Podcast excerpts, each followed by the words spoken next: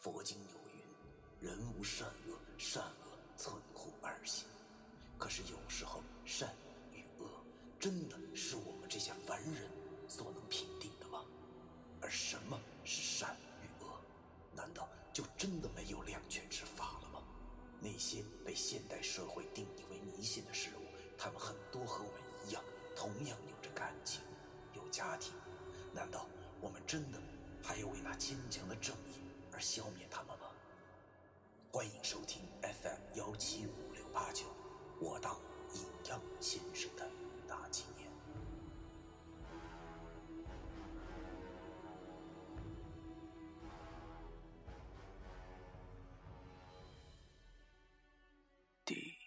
百四十四章，雅心来访。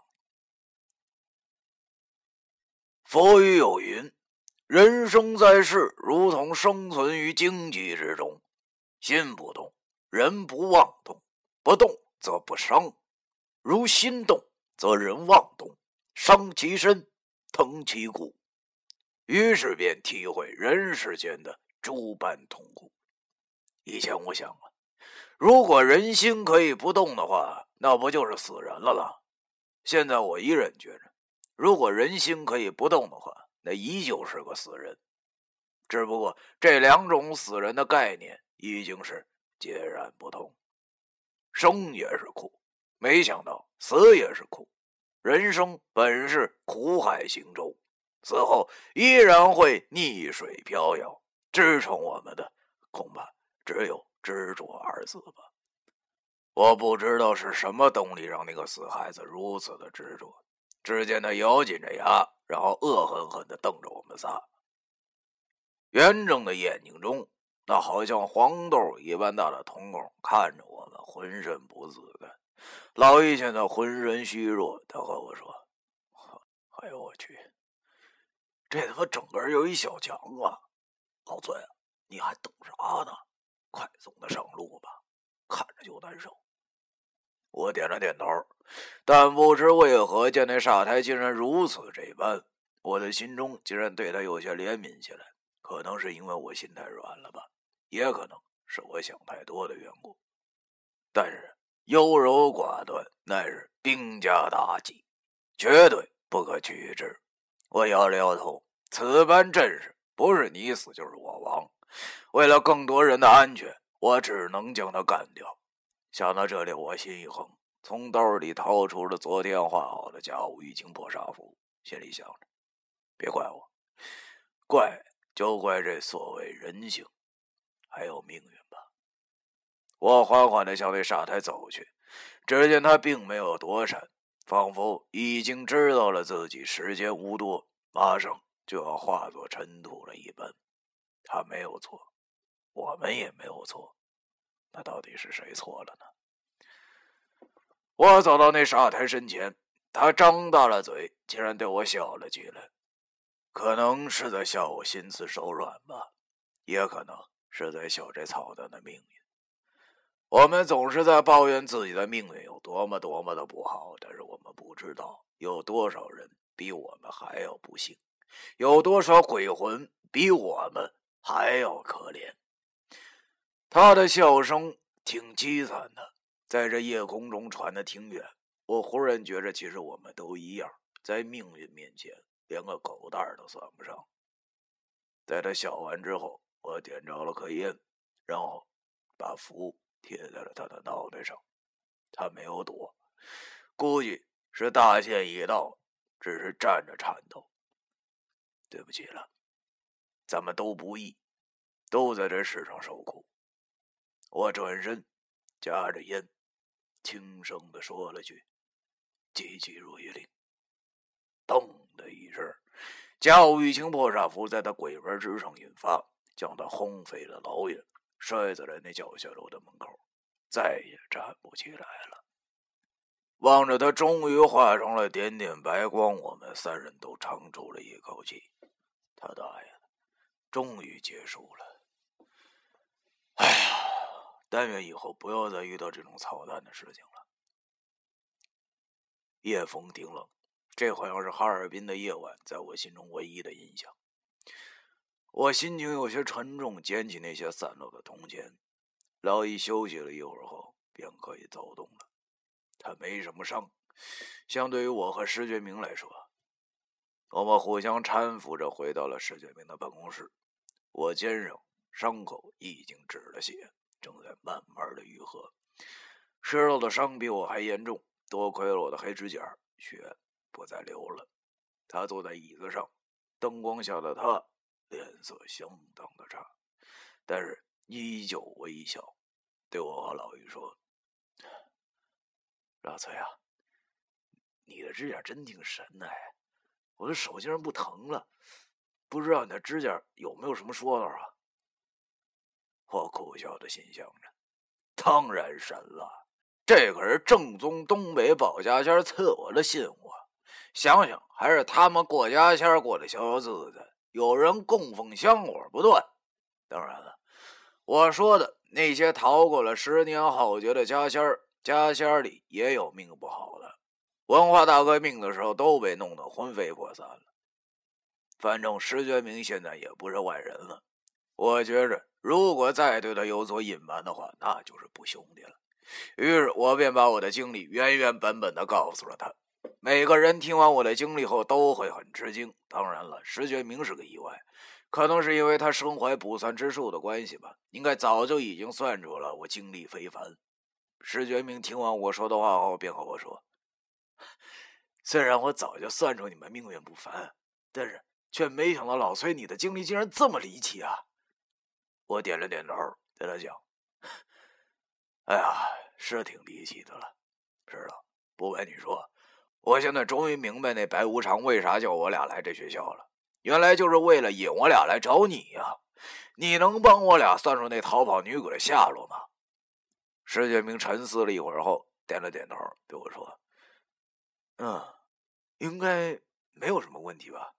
只不过要麻烦些，需要一天一天的推算，才才能知道。”我我觉着差不多半个月的时间，等我手上的伤好的时候，我就可以开始帮你算了。听到他这么说，我和老易的心中都十分的欣喜。他大爷的，看来终于有活命的希望了。由于时间已经太晚，经过一场恶战之后，我们都相当的疲惫，便不再好意思打扰下去了。于是，我和老易起身告辞。约定几天之后休息好了再出来一起喝酒。告别石觉明之后，我和老易走出了校门。由于我俩实在受不了再住小旅店了，于是便各自打车回家。好几天没回家了，我上了楼，轻声的打开了房门，不想打扰那屋的鲍金龙和他媳妇的美梦。回到了我那小屋，我从床底下把那装着太岁皮和女鬼类的箱子拿了出来。撕掉了盒上的三森林水符，从里头拿出了那两样东西。它们没有什么重量，但是现在在我心里却沉甸甸的，无比的激动。想不到这两个东西竟然能有改变我们命数的功能。又感慨了一会儿后，我便把它们重新放好，又放回了床下，躺在我那小床上，心里琢磨着经历过的事情，直到现在。才真正的看见了希望。人呢，原来有一点希望就可以很欢乐了。我闭上了眼睛，心里想着，也许我的噩梦用不了多久就会走到头了吧。要说我的黑指甲，真是很神奇。一觉睡醒后，我竟然发现肩膀上的伤口已经好的差不多了。心情大好，算一算，我这礼拜的假期刚过去一半，文书那老神棍还没回来。早上我给刘玉迪打了个电话，告诉他我今天和老姨有事儿，不能去学校接他了。小丫头一听我这么说，好像挺不乐意的。哎，你说这女人啊，当初我俩去他不乐意，现在我俩走了他还不乐意。由于鲍金龙和他媳妇儿都上班，所以家里就剩我自己了。于是干点啥好呢？要不然这个假期实在太浪费了。正当我满床打滚的时候，电话忽然响了。我拿起来一看，原来是张雅欣这小丫头。我心里想：嘿，这小丫头给我打电话干啥呀？于是便接了起来。电话那边的江雅欣好像挺高兴的样子，只听他笑嘻嘻的说：“崔哥在哪儿呢？今天有没有时间啊？陪我逛逛街去呗。”听他怎么说，不由得让我觉着，哎呀，有钱人家的大小姐就是不一样啊！这才星期四，想不上班就不上班。虽然我无聊，但是跟这小丫头有啥好溜达的？这种差事还是留给老易吧。那老小子一定乐得屁颠屁颠的呢。想到这儿，我便和他说：“哎呀，丫头，我出不去啊，这脚崴了，现在正在家挺尸呢。要不然您找妇女之友老易吧，他也放假，一定有时间的。”谁知道张雅欣这小丫头鬼精鬼精的，电话那边的她哼了一声，好像有点埋怨的说：“哼，少来！我现在就在你家楼下呢，你赶紧下来接我，不然我上找你去了。”我操！这大小姐怎么非我自己霍霍呢？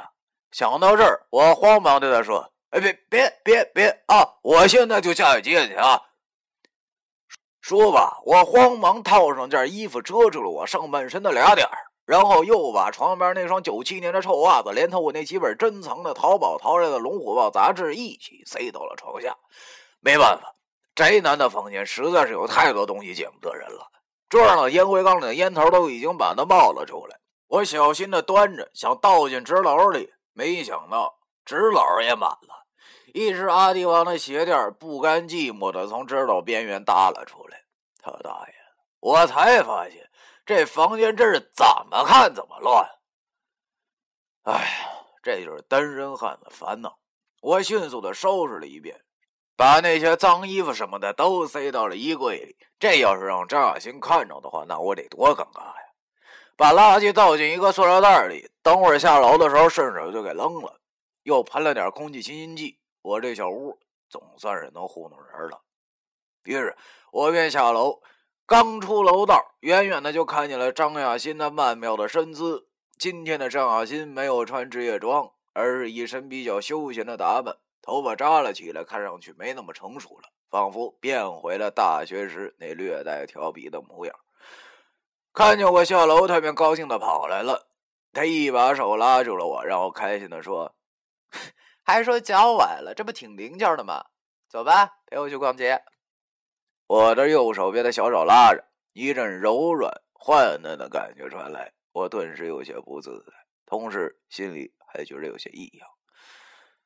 他大爷的！我在想什么呢？